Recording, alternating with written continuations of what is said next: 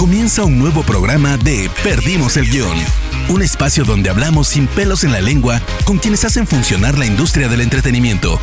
Prepárate para conocer los secretos que no salen en cámara de la viva voz de sus protagonistas.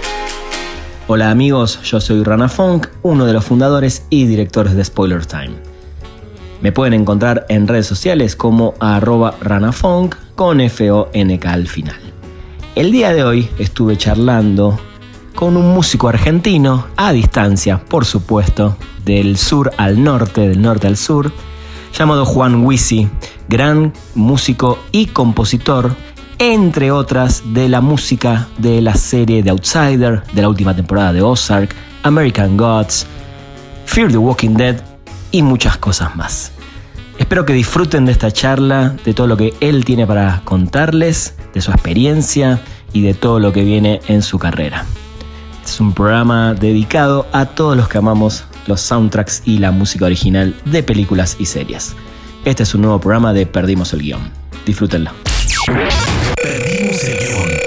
Bueno, qué placer porque es la primera vez en Perdimos el Guión que tengo la fortuna y la, la, suerte de hablar con un músico del otro lado. Juan, ¿cómo estás? ¿Qué tal? ¿Cómo estás, Rana? ¿Todo bien? Bien, todo bien, por suerte. Eh, y, y, le voy a contar al público rápido. Eh, nos conocimos hace muchos años, pero no nos acordamos en el ambiente de la música de, de Buenos Aires. Y viendo Instagram en estos días, encontré un, un posteo tuyo de eh, que estabas haciendo la música de una serie, lo cual vamos hablar un ratito, me llamó la atención y dije, bueno, obviamente lo voy a contactar y a mí que además de, ser músico y, amar todo lo que tenga que ver con, música para cine y para televisión, eh, dije, bueno, es, la mía, es el momento de que podamos entrevistar a alguien así acá en Spoiler Time. Así que lo primero que te voy a preguntar es, eh, ¿cuándo te diste cuenta que querías ser músico y por qué decidiste ser músico? Ok, eh... Bueno, me parece que es una pregunta muy, muy compleja, en el sentido que me parece que tiene, tiene una, muchas respuestas en cada momento de la vida, ¿no? Yo siento que, que las cosas se van como resignificando, ¿no? Eh, cuando decidí ser músico, me parece que cada día, desde que empecé a tocar, eh, yo empecé a tocar el teclado cuando era muy chico. No sé, tendría, ahora no me acuerdo, pero tendría, no sé, 5 o 6 años. Eh, y mi hermano también es músico, que es más grande que yo. Francisco Wisi se llama. Eh, y él, eh, al ser más grande, obviamente, ya tenía instrumentos y manejaba otros, otros lenguajes más, más rápido que yo, ¿no? Digamos. Entonces, eh, el hecho de tocar un instrumento estuvo en casa desde muy temprano. Eh, así que eso sí ayudó a, a, que yo pueda tocar instrumentos desde muy temprano y tener contacto con muchos instrumentos, eh, no solo, bueno, en ese momento la guitarra, ¿no? sino que, bueno, en casa teníamos una sala de ensayo con lo cual eh, ya ahí eso hizo que sea más fluido el conocimiento de, de otros instrumentos que en una situación diferente, eh, bueno, quizás hubiera tomado más tiempo. Básicamente creciste, o sea, tu cuna fue un, una sala de música. Sí, sí, sí, y es ahí donde también aprendí mucho, no solo de música, sino de, en, en el hecho de, nutrirme de otras personas, empezando por mi hermano. Totalmente. Tocábamos muchos juntos, eh, incluso eh, estando nosotros dos, ¿no? Eh, él estaba en un cuarto tocando, yo en otro, y nos juntábamos y bueno, tocábamos juntos. Entonces, eso es algo, una de las cosas más lindas de la música, que es compartir con otra persona. Totalmente, totalmente. Eh, o sea, podemos decir que tu, tu, primer maestro fue tu hermano, entonces.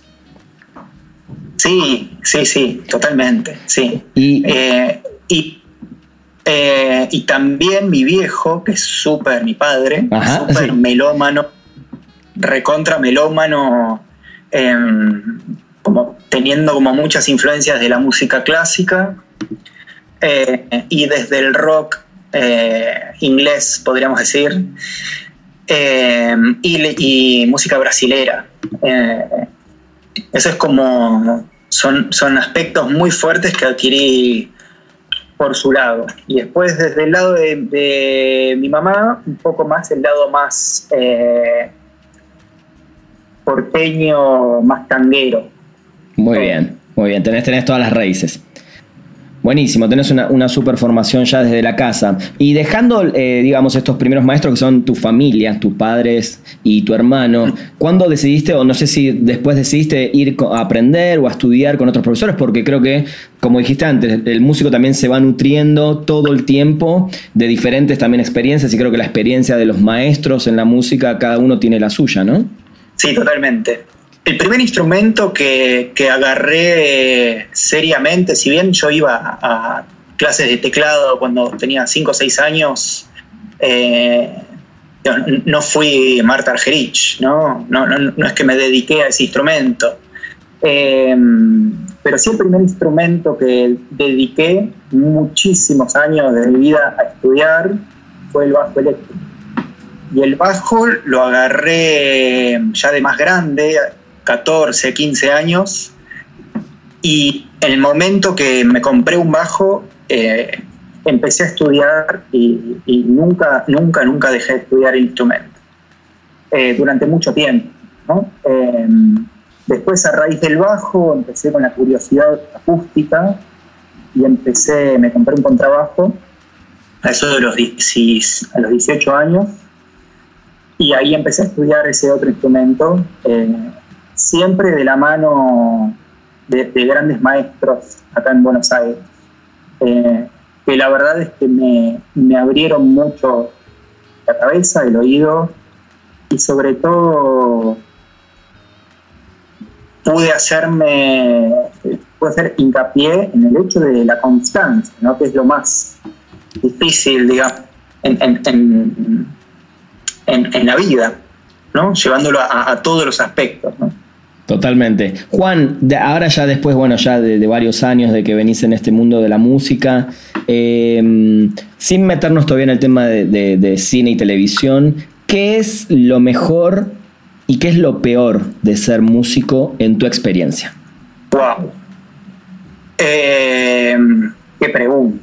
Bueno, siento que de alguna forma tienen una misma respuesta, que es que uno se enfrenta al espejo cada día. Y eso es algo increíble y también, bueno, te resalta todas las miserias humanas que uno tiene. Eh, eso es en el lado más abstracto y, de la vida. Pero después, em, digamos, lo mejor de la música, te puedo decir que conocí gente increíble, amigos alucinantes, pude viajar mucho también por la música, hice giras, em, y que también eh, el, hecho de tocar música hizo que pudiera profundizar muchísimo en muchos instrumentos y también, en consecuencia, profundizar en, mi persona, ¿no? en el estudio de uno mismo. Totalmente. Me, gustó mucho eso que decís del estudio de uno mismo y, lo que decías del espejo, ¿no? Porque igual no, todo el mundo se, atreve a mirarse en el espejo y creo que uno a través de la música inclusive también, eh, creo que lo que uno hace con su música es básicamente lo que uno es también a veces por dentro, salvo cosas muy, muy de trabajo, pero creo que cuando uno compone es un poco sacar lo que tiene adentro, ¿no? Sí, sí, yo creo que también, digamos, inevitablemente uno es eh, mediante acciones y uno es mediante el lenguaje, ¿no? En el habla. Eh, definitivamente uno se expresa, ¿no? Y nunca voy a poder expresarme siendo otra persona. Entonces, eh, dentro de, lo humano que uno es, uno es infinito en ese aspecto, ¿no? Y uno tiene infinitos lugares que descubrir también está en uno eh, ver qué, lugares quiere explorar más, ¿no? Y hay algunas puertas que bueno conocer que uno tiene y dejarlas ahí. Porque ahí están, ahí, donde están esas miserias, Eh, bueno, hay, veces que está bueno ir poco a esos lugares. Pero bueno, entrando un poco en esto de, la música de pelis, eh, esas miserias eh, hacen que yo pueda componer cosas inimaginables y también, bueno, es una forma de canalizar en algo positivo, digamos, transformarlo.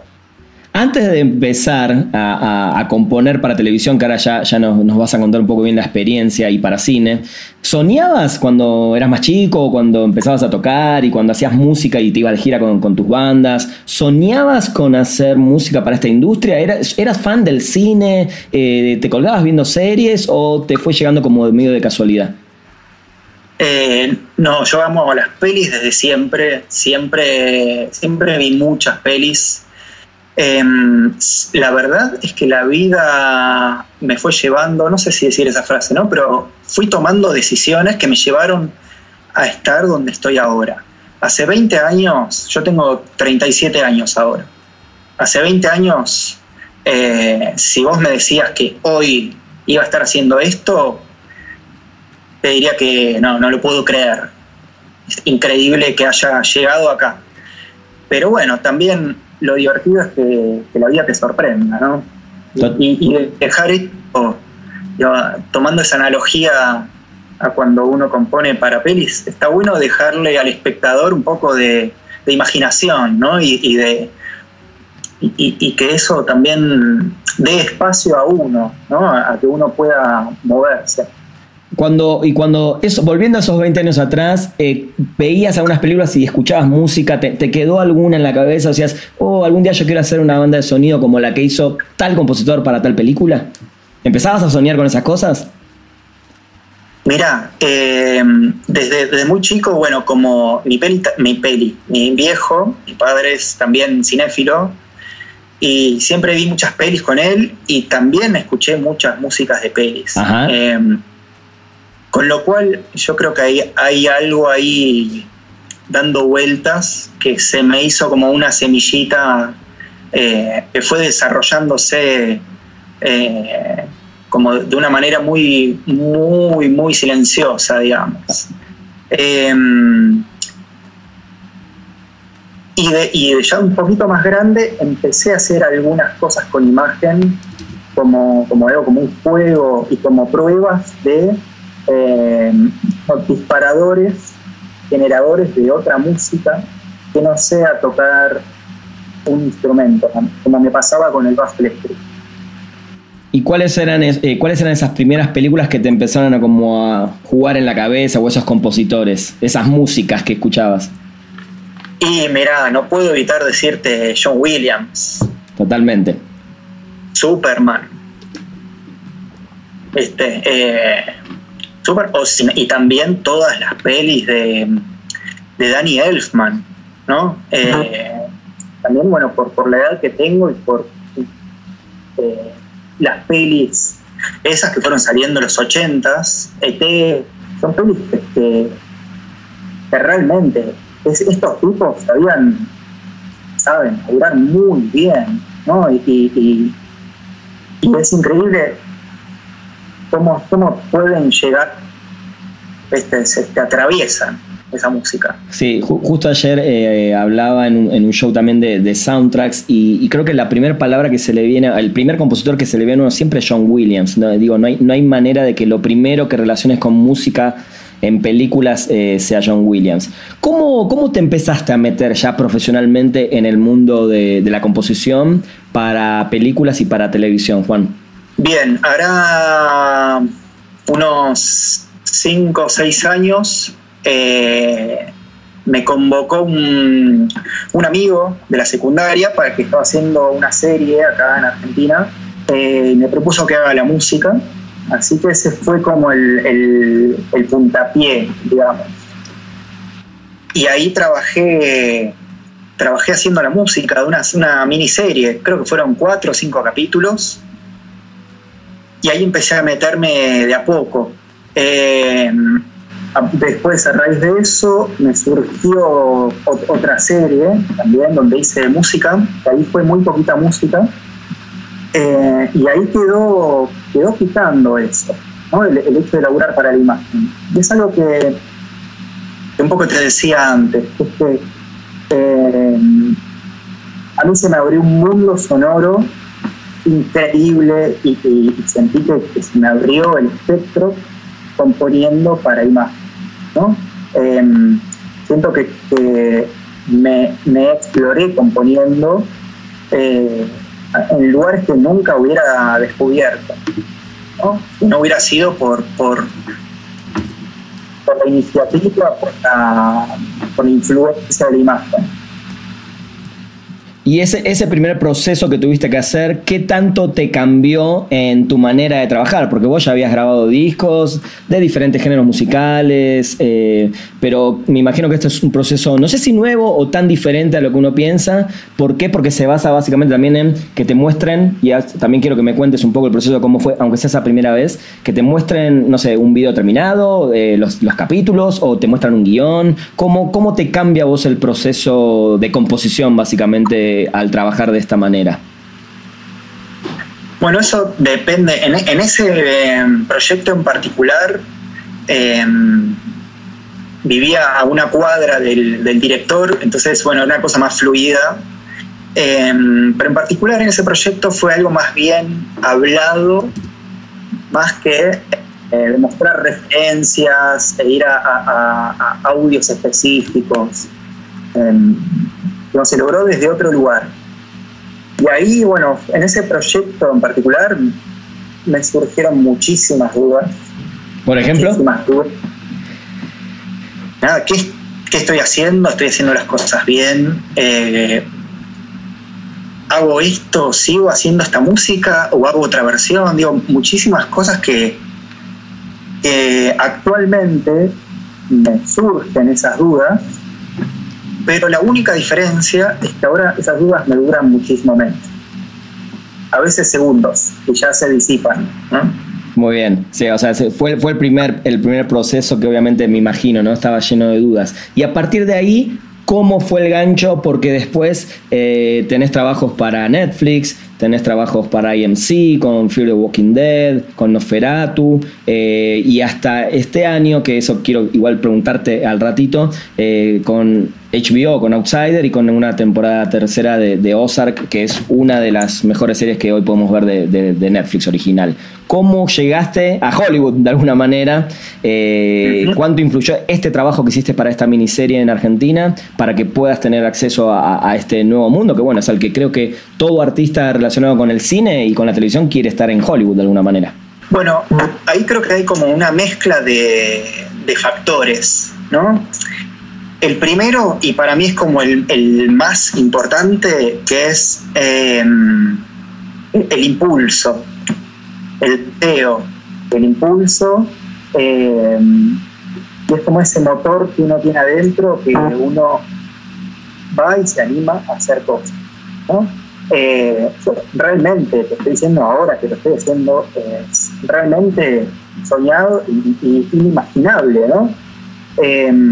Pero bueno, yendo como a la historia en sí, em, yo conocí, trabajaba con un alemán acá, que tocaba con él en Argentina, que fuimos mucho de gira, eh, y este alemán vivía en Nueva York, es una persona muy, muy particular.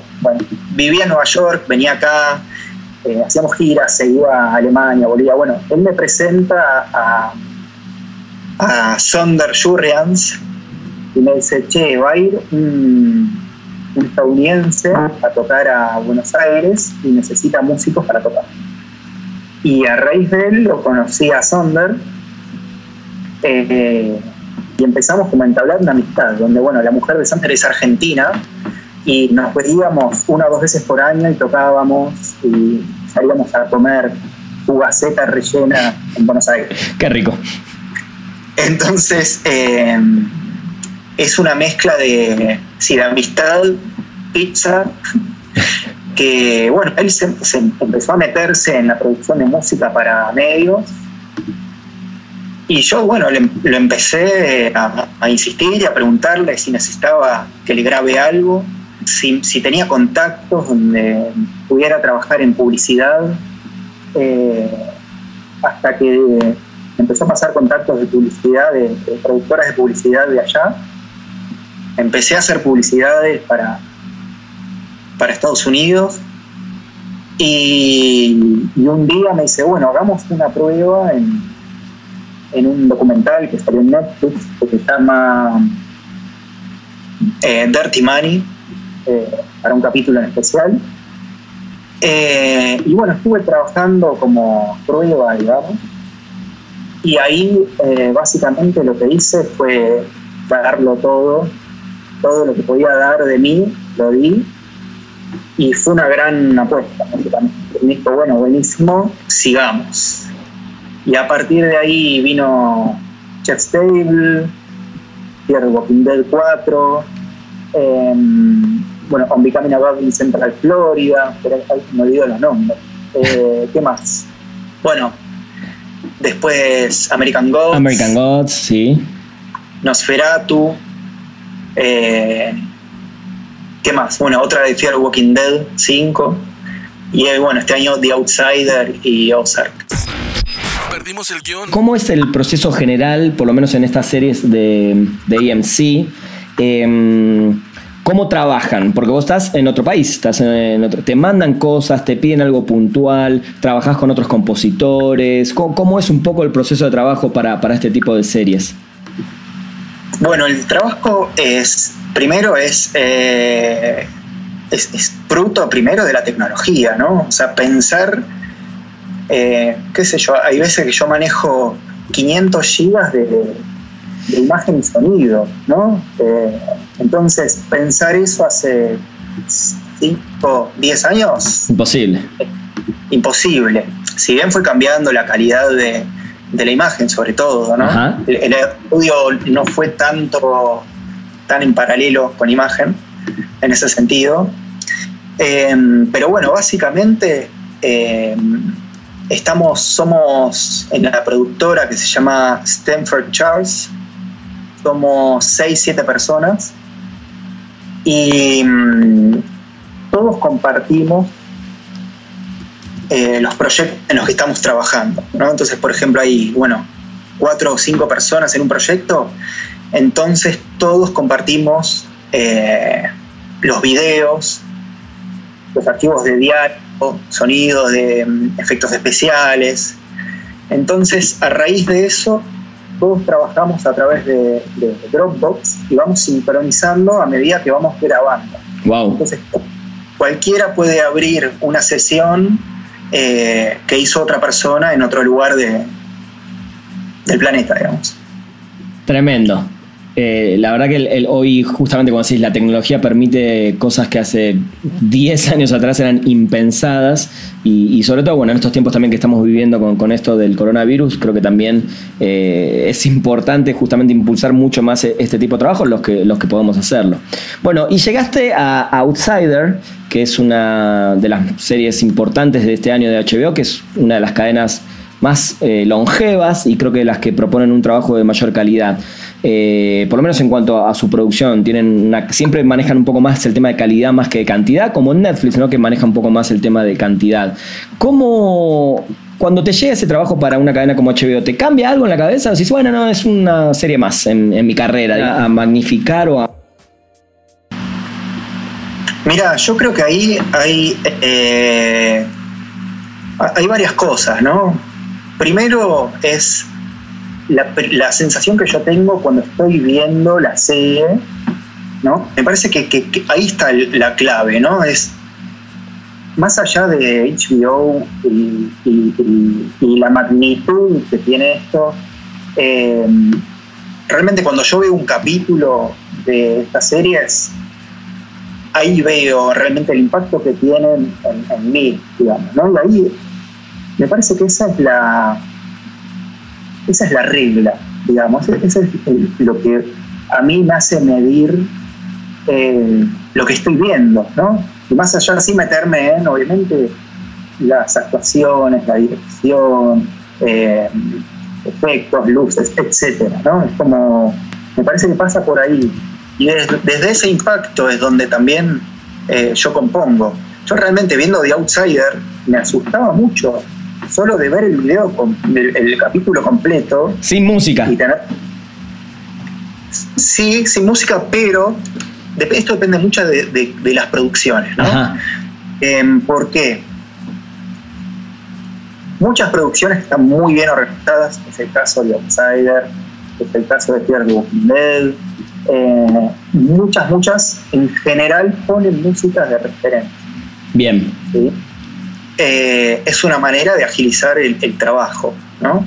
Pensá que mm, estas series tienen, depende, ¿no? Entre 8, 10 y 16 capítulos, donde muchas veces hacemos un capítulo por semana. Corre. Entonces, cada, cada capítulo tiene entre 15 y 25 temas. Bueno, eso es realmente mucho laburo. Entonces es una forma de agilizar para ellos el hecho de poner música, ¿no? Em, y obviamente, más allá de la música, digamos, cuando, cuando yo estoy componiendo, tomo esa referencia y después em, la, composición que surge es una combinación de cosas. Es la referencia, lo que a mí me sale, porque bueno, no pudo ser otra persona, sumado al eh, el, concepto y la estética de la productora para la cual trabajo, em, sumado a la galería de sonidos que armamos para cada serie. Eh, entonces hay, como una mezcla de, de cosas, ¿no? Em, eso, básicamente. Es, realmente se puede desarrollar mucho mucho cada, cada, cada serie.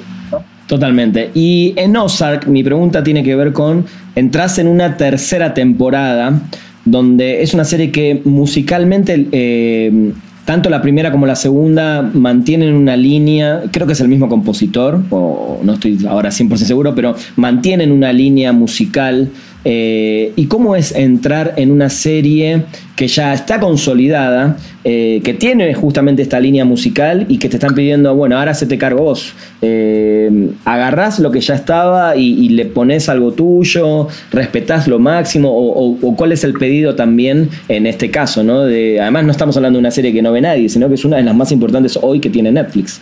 Sí. Bueno, primero y principal, la primera y la segunda temporada, las, la música la hizo la productora para la cual trabajo. Bien. Con lo cual, eh, estas tres temporadas básicamente tienen esa, esa misma identidad, ¿no? Entonces, eh, si bien, mira, ahora justo estaba chequeando, ponerle para Ozark, para la tercera temporada, hice 42 temas. Wow. De en 10 ¿no? Eh, pensar que yo no hice toda la música, ¿no? Y básicamente cuando en, esta temporada lo que hacemos es reutilizar mucho claro. de la primera y la segunda y obviamente agregar nuevos componentes, pero bueno, que mantenga como que mantenga la identidad, digamos, ¿no? No solo de la serie, de la productora. Eh, entonces, una mezcla de factores. Y también, obviamente, la serie al desarrollarse entran nuevos personajes, nuevas historias, y ahí también entran los nuevos eh, motivos musicales, nuevas sonoridades, etc. Entonces ahí es como entra el, juego. Ahí entra un poco más tu, tu aporte, digamos, un poquito más personalizado. Claro, exactamente. Bueno, sí, sí, definitivamente entiendo que uno tiene que adaptarse obviamente al trabajo ya realizado, pero bueno, creo que uno también como músico y el ego del músico también eh, le hace a uno querer meter como un toque personal. Leí por ahí que te metiste quizás mucho más también en el estudio del violonchelo, de violines y algunos instrumentos de cuerdas. No sé si específicamente para trabajar en estas series o, es algo que ya traías en la cabeza y lo quisiste incorporar a tu repertorio, digamos. Bueno, el cello yo tocaba, toqué hace un tiempo, em, con lo cual el instrumento lo, tenía, tenía conocimiento, ¿no? Em, y si bien, y, lo del violín me apareció, digamos, con esto que te comentaba antes, ¿no? Cómo también este tipo de, mm, de laburo, de trabajo, hizo que, yo pudiera investigar un poco más, ¿no? Investigar un poco más sonoramente. Y no solo, bueno, no solo en, el contrabajo, en el cello, bueno, también toco otros instrumentos, guitarras, piano, trabajo también, como te comentaba, con el, laburo de plugins y, efectos que se pueden lograr desde la compu. Pero sí desde lo acústico eh, pude explorar eso. Y también tengo la idea, todavía no lo, no lo llevé a cabo, pero sí tengo la idea de, comprarme una viola y ahí tener ya toda la orquesta, todos los instrumentos de cuerda para generar esto, al menos un ensamble, si bien obviamente yo muchas veces grabo secciones de cuerda grabo, no sé, 20, 25 tracks de cuerda, no grabo, no sé, 6, 7 violines, 5, 6 chelos, 2, 3 contrabajos. Si bien em, yo genero eso, sé que no, no es a veces la situación ideal de, bueno, voy a un estudio, llamo a, ¿no? a 20 personas, 6 este, violines primeros, cuatro segundos, ¿viste? cuatro chelos. Bueno, este tipo de producciones, si bien eh, permite muchas cosas, ese tipo de cosas realmente por el tiempo que hay, es realmente muy complicado. Es muy complicado llegar a eso. Eh, esto también tiene que ver un poco con, con esta modalidad esto, ¿no? De, ah, de, autogestión, ¿no? Uno tiene que, resolver muchísimas cosas solo. Eh, esto, ¿no? Un poco la gran Jacob Collier, ¿no? Canto y toco todo, ¿viste? Eh, entonces, me parece que, es una modalidad de la época, ¿no? De uno poder resolver muchísimo solo, eh, sumado este factor de, de estas producciones que que realmente no te olvides que la música es casi lo último que se hace. Sí. y a veces hay que correr, como decís, con los tiempos, ¿no? Exactamente. Entonces, eh, bueno, eso, eso es, a veces es complicado. Y uno juega con, compone muchas veces eh, desde el estrés, ¿no? Del cansancio. Em, es ahí donde, bueno, tiene que salir el oficio a la cancha y resolver, ¿no? Juan, ¿qué, le dirías a, chicos o chicas que estén escuchando esto y, quieran de alguna manera seguir tus pasos? Más allá de la ubicación geográfica, que eso, bueno, ya depende obviamente de, otros factores, pero ¿qué, le recomendarías a alguien que quiere meterse, eh, sobre todo en, en esta industria, desde el lado de la música? Bueno, varias recomendaciones. Una, nunca dejar de estudiar. Una, otra, tener buenos guías, ¿sí? O buenas guías, personas que, te puedan que te puedan guiar, tan, sea con un consejo, ¿no? No hace falta que sea un maestro de música o maestra de música. Em, y después me parece que, algo más que tiene que ver con lo que te decía antes, que es con el, impulso eh, interno de cada uno, ¿sí? Y con esto te digo, ojalá nadie siga un paso, ¿no? y, cada uno pueda, pueda generar eh, su camino, ¿no?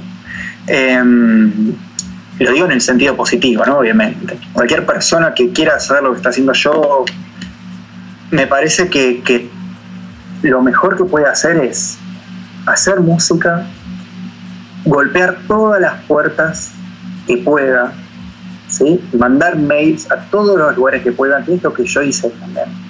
Eh, yo todo, todo lo que logré hasta ahora fue una mezcla de, del impulso y golpear puertas, mucho sudor de trabajo, eh, y sobre todo eso, me parece que es lo que te decía al principio de todo, que todo es una cuestión de constancia.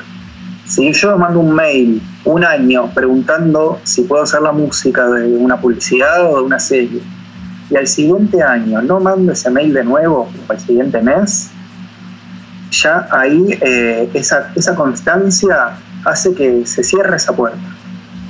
¿sí? Entonces, si uno tiene esa constancia de golpear y golpear y golpear, aunque te digan 10 veces que no, 100 veces, eh, me parece que, ahí uno se cierra la puerta uno mismo, ¿no? Entonces siento que lo que logré fue, eh, es más fruto de, la constancia y la perseverancia eh, que en sí, como si te dijera, un, talento musical, como te decía antes de Martha Hage, ¿no? Yo tengo este talento que desarrollé, sino más bien una mezcla de, esto, ¿no? Ese impulso interno, constancia, perseverancia, tomar clases con los mejores que puedan. Eh, y después, bueno, exploración. Hay que explorarse y explorar el, mundo. Creo que es fundamental, sobre todo en esta época, el tema de la autogestión que lo nombraste y la constancia, ¿no? Ahí es, eh, es importantísimo para, cualquier cosa que uno haga. Hablando de talentos, eh, ¿qué talentos crees o qué talento te gustaría tener? Wow. Em, qué buena pregunta. ¿Qué talento me gustaría tener? Bueno, me gustaría, esto que te decía antes, ¿no? Poder, em, poder tocar todos los instrumentos de cuerda, ¿no? Y generar una, sección acústica. Eh, otros talentos que me. ¡Wow! No me lo esperaba esa. Eh, Mira, realmente me, dejaste atónito. Creo que, lo que más deseo es, quizás es, esto que te vengo diciendo, es, bueno, no, no perder la, la inquietud, ¿no? Eh, me parece que, pasa por ahí, como no perder el, hambre por, por, seguir aprendiendo, ¿sí? Eh, entonces, talento, yo no sé, no, nunca busqué ser talentoso en un instrumento virtuoso, eh, pero sí tratar de, de, ser profundo en lo que hago, ¿sí? sea eh, haciendo música para pelis, tocando en vivo, grabando en un estudio, o cocinando, o haciendo jardinería. Eh, como que, me parece que lo veo de esa perspectiva quizás en ese sentido del talento no, no soy muy ambicioso, ¿no? Y, pero igual, hablando de ambición, uno, eh, y sobre todo ahora que ya estás metido en Hollywood, eh, a mí me encanta porque digo, además me encanta cuando la gente, eh, yo siento que venimos sobre todo de unas generaciones que vamos, venimos de abajo, del underground, le decíamos en Buenos Aires, ¿no? Eh, y me gusta cuando la gente hizo mucho para llegar y, todavía tenés un camino enorme por recorrer, pero ¿cuál crees que es ese máximo logro al que aspirás dentro de esta industria? ¿O cuál te gustaría o cuál, cuál soñás como un máximo logro? Bueno, em, bueno, una de las cosas que me gustaría hacer es eh, poder ir a filmar, ir a grabar algún estudio grande con, con alguna orquesta importante, em, sea Estados Unidos, Europa. Eh, hay, hay, muy buenas orquestas en muchísimos lados, ¿no? Em, eso sería un, un, lindo, un lindo desafío. Hablando de, orquestas, eh, ¿cuál es la, el soundtrack o el score que te hubiera gustado grabar, que te hubiera sentido capacitado, hubieras dicho, este, esta película, este me hubiera vuelto loco ser el director, el compositor o el, el que lleve la orquesta adelante? Y mm, bueno, esto inevitablemente me lleva a la música de la infancia y quizás te diría eh, Batman por Danny Elfman la Batman de, Tim Burton, totalmente. Sí, sí, tal cual. Si hoy te tuvieras que te pudieran dar a elegir em, un estilo, un género o, por ejemplo, un personaje al que le hicieras la música, ¿sería Batman? Mm, qué buena pregunta. Un personaje. Digo, no tiene por qué ser superhéroe, pero como nombraste Batman, eh, te pregunto un superhéroe, pero podría ser otro personaje, ¿no? Un James Bond o lo que sea. En realidad, lo, que más. Eh, eh, todos esos personajes tienen un trasfondo, una historia tan grande que realmente sería.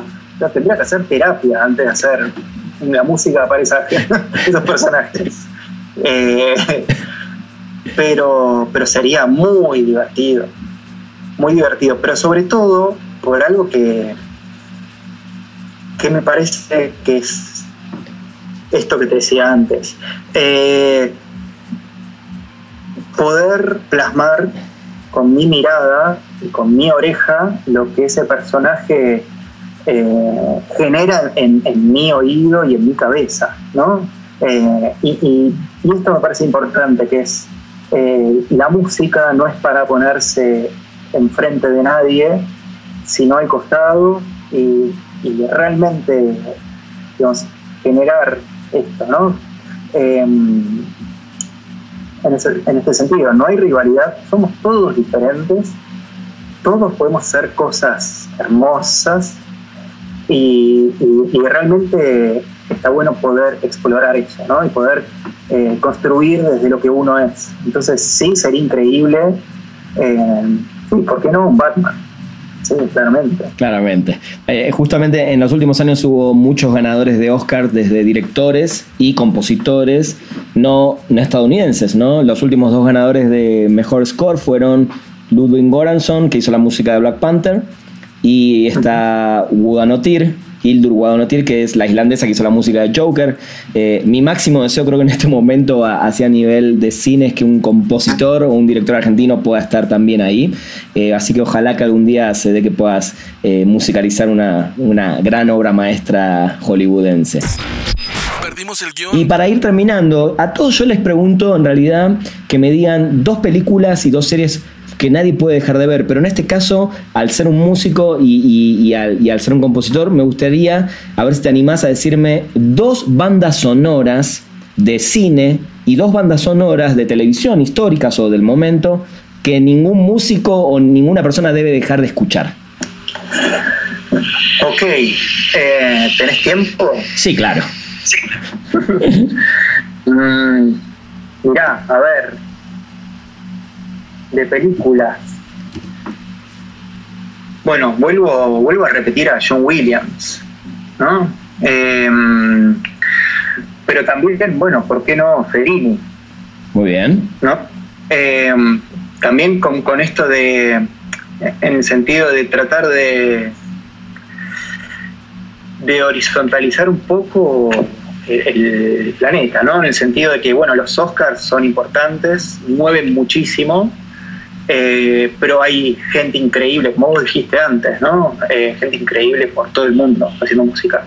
Entonces te diría eso, eh, alguna peli de Fellini, y puede ser, sí, o, de John Williams, hay tantos, tantos.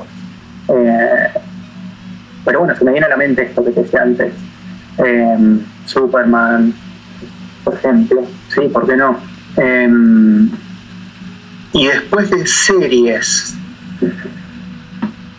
series. Mm. de series. Ponele pausa a la grabación, por favor. No pasa nada, cortamos, cortamos. Em, bueno, en ese sentido, bueno, obviamente voy a recomendar algo que no hice. Eh, pero por ejemplo, pero no solo por la música, sino que por, por todo, por la historia, es una, peli, una, serie que disfruto mucho que es eh, Better Call Saul. Dave Porter. Ahí está. Eh, es una serie que disfruto mucho, esa. Por, lo, por muchas cosas, por el humor, lo bizarro y, los personajes. ¿no? Es algo que que me parece que, está bueno, ¿no? Este tipo de series que donde también la música puede recorrer muchísimo, ¿no? Y no está determinado por, ningún estilo, ¿no?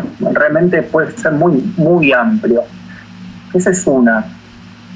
Y después, a ver, a ver, si ya te a ver si algo que estuve, haya visto hace poco. Eh, bueno, se me viene a la cabeza Fargo. Muy bien. Em, ¿Te, gusta lo oscuro, por lo que veo?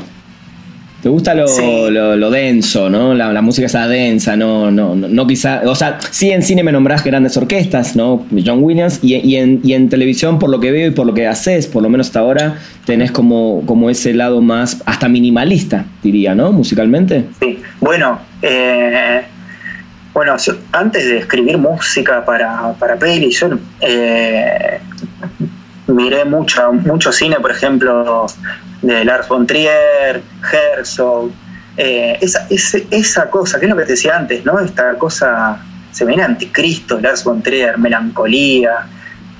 Ese cine a mí me vuelve loco, porque es, no puedo creer que esto esté pasando, ¿entendés? Es, eh, eso es lo que a mí me... Eso, eso me, realmente me, me conmueve, ¿no? Esas historias desgarradoras. Eh, ese tipo de cosas, ese, cine me, encanta. Por esto que decís, ¿no? Por la oscuridad, donde uno también se plantea de, bueno, esto realmente eh, no puede pasar y también saber que, bueno, hay gente así en el mundo, ¿no? Es como una mezcla de, cosas que quedan en, la cabeza dando vueltas, ¿no? Totalmente. Bueno, ya que te tengo, Juan, te hago la última. ¿eh?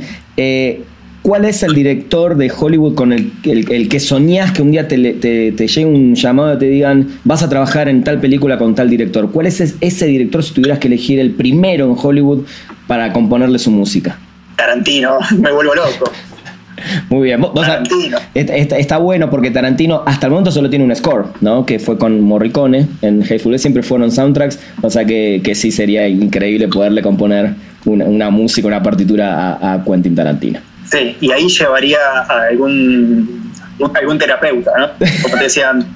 Totalmente. Que me acompañe todo el trabajo, porque de ahí no salís entero.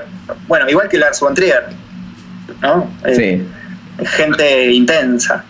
Sí, las hay, totalmente. Bueno, Juan, la verdad que un placer. Eh, espero en serio que, te escuchemos más, que te veamos más, ojalá también a través de, de Spoiler Time y, esto que estamos haciendo. Te voy a invitar a, otro programa en vivo en algún momento para que la gente también te vea. Eh, nada, seguí componiendo eh, lo poquito que, logré escuchar en estos días. está buenísimo, está impresionante y, ojalá te escuchemos muchísimo más de acá al futuro. Bueno, gracias por la entrevista, gracias a la, a la gente que escucha. Y bueno, quería que, me busquen si quieren, estoy ahí en las redes sociales, Juan Wisi con H, em, en Instagram, Facebook y cualquier persona que, que quiera preguntar lo que sea, ahí estoy disponible para lo que sea, igualmente también para vos, cualquier momento que, quieras contactarme. Eh, y bueno, gracias por la posibilidad también esto de difundir no solo el trabajo, este, este laburo que estoy haciendo, sino eh, también explorar la cabeza eh, del compositor ¿no? y la persona que está laburando atrás de esto. Buenísimo, Juan. Bueno, gente, esto fue otro episodio de Perdimos el Guión. Los esperamos la semana que viene acá en los podcasts de Spoiler Time. Llegamos al final de Perdimos el Guión. Gracias por acompañarnos y no te pierdas un nuevo programa cada martes, donde hablaremos sin pelos en la lengua con quienes hacen funcionar la industria del entretenimiento. Perdimos el guion.